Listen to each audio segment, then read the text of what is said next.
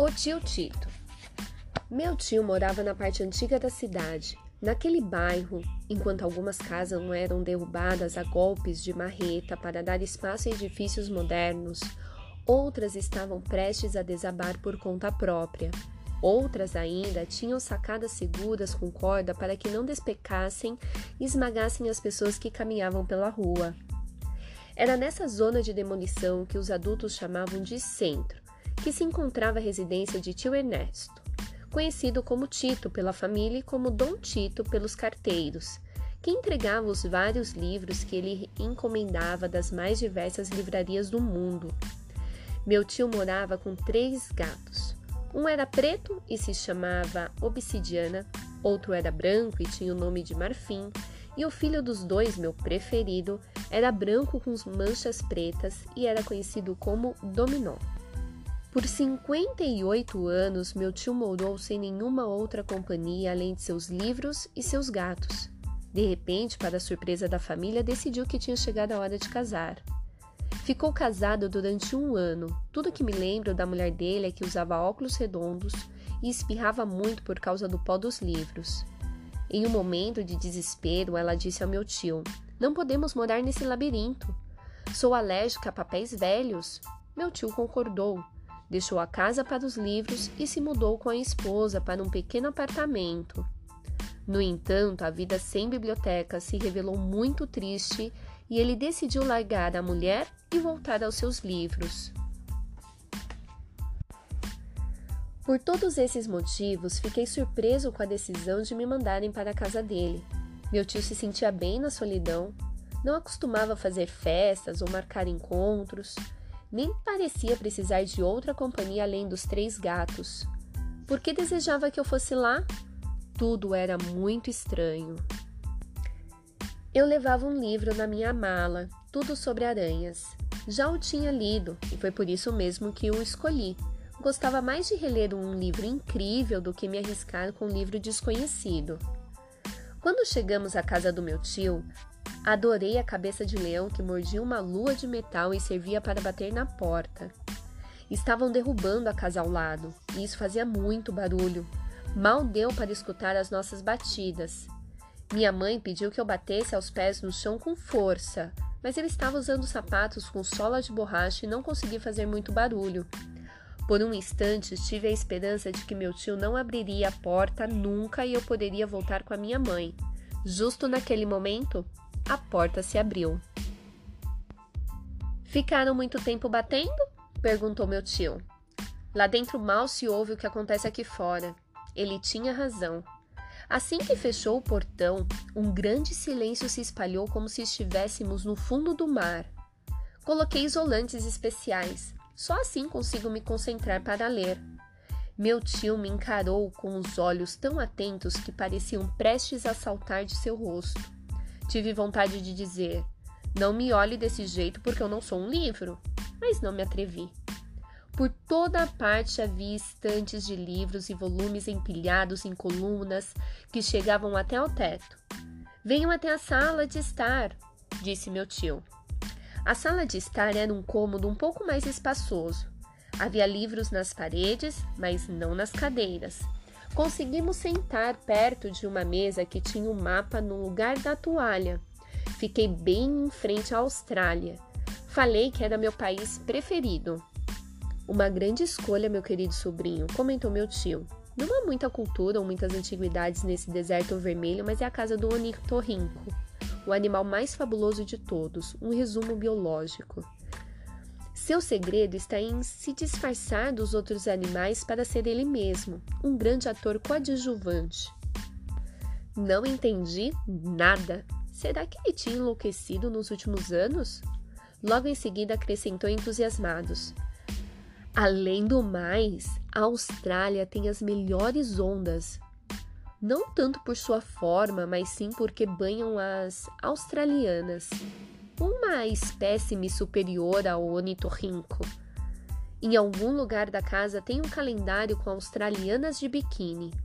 Minha mãe olhou para o meu tio Tito com uma expressão preocupada e pegou na minha mão.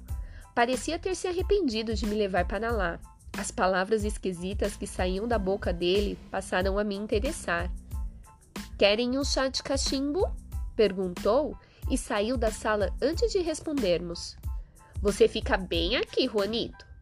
Minha mãe acariciou meu cabelo e me ficou com os olhos tristes. Ela tinha me dito que precisava passar uma semana sozinha para procurar um apartamento menor, agora que nossa casa teria menos moradores. Não quis preocupá-la, mas ainda dizendo que meu tio parecia meio louco. Interessante, porém louco. Num canto da sala vi uma teia de aranha prateada e triangular, idêntica à ilustração da capa do livro Tudo sobre Aranhas. Gosto dessa casa, falei para minha mãe. Se você se sentir mal aqui, pode me avisar por telefone.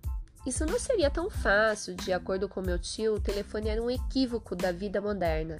Ele detestava a ideia de um toque barulhento interrompendo sua leitura. Não quero escutar nenhuma voz além da minha consciência, dizia quando alguém perguntava por que ele não tinha telefone.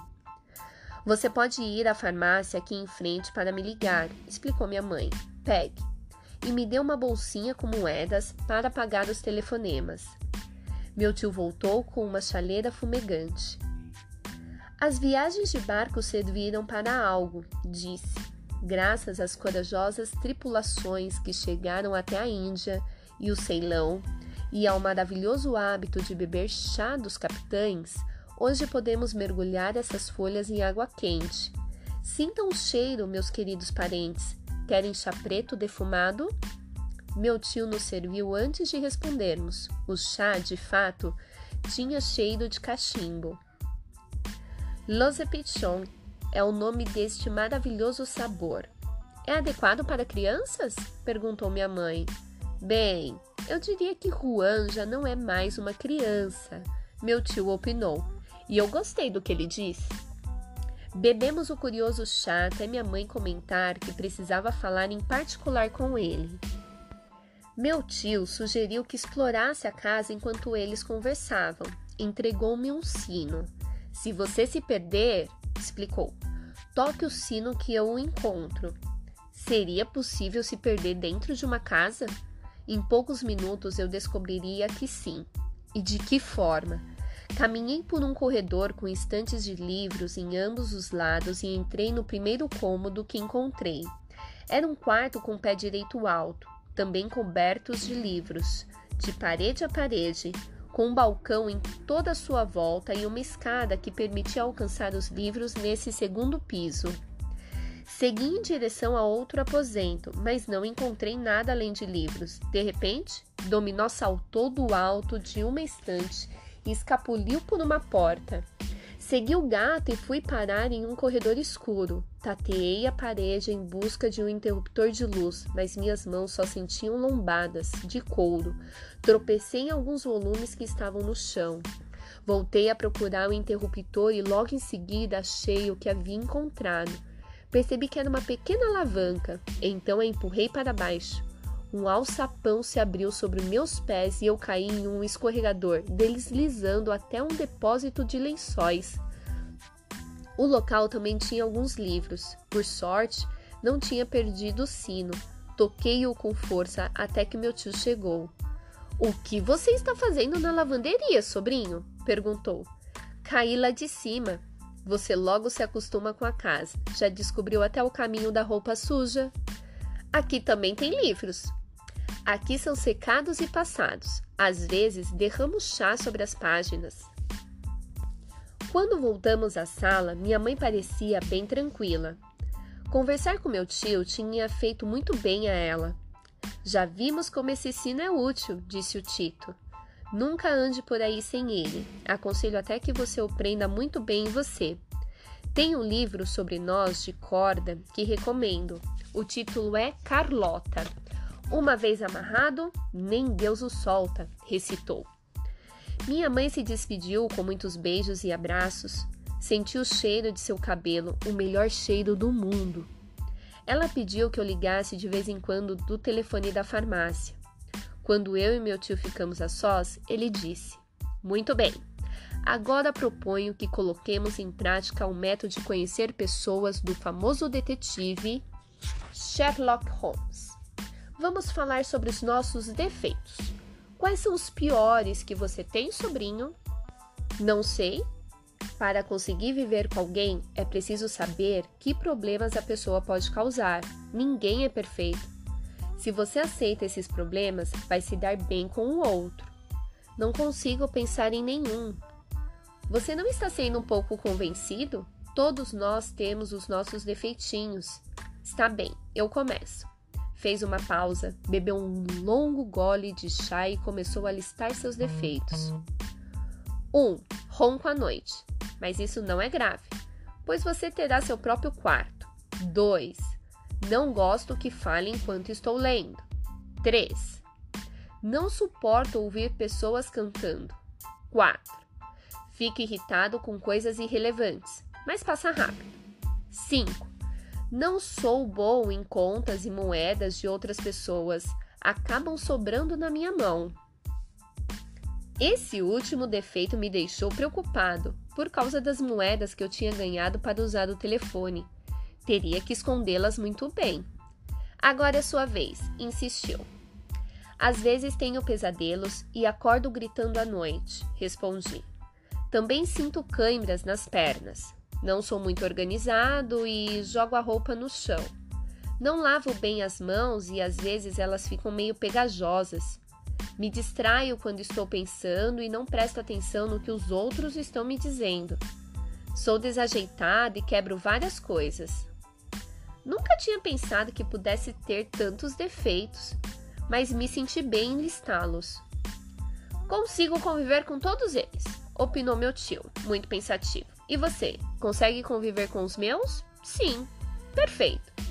Esses defeitos nos unirão bastante. Meu tio me deu um abraço e, ao fazer isso, derrubou sua xícara de chá. Umas gotas caíram nas calças dele.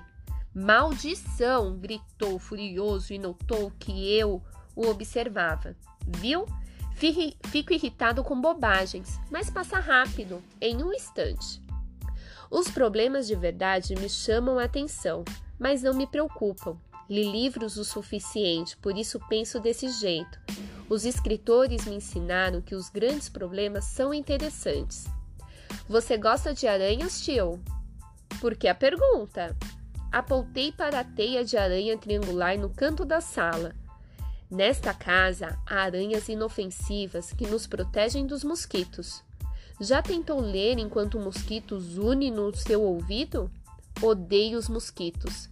São orquestras do desespero, zunem, zunem, você não consegue pensar em mais nada.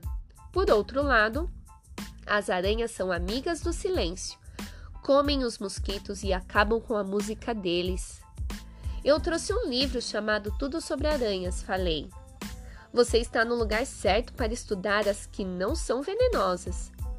Tio Tito pôs uma das mãos no meu ombro e acrescentou: Você vai ficar bem aqui e então respirou fundo, como um nadador antes de se lançar à água.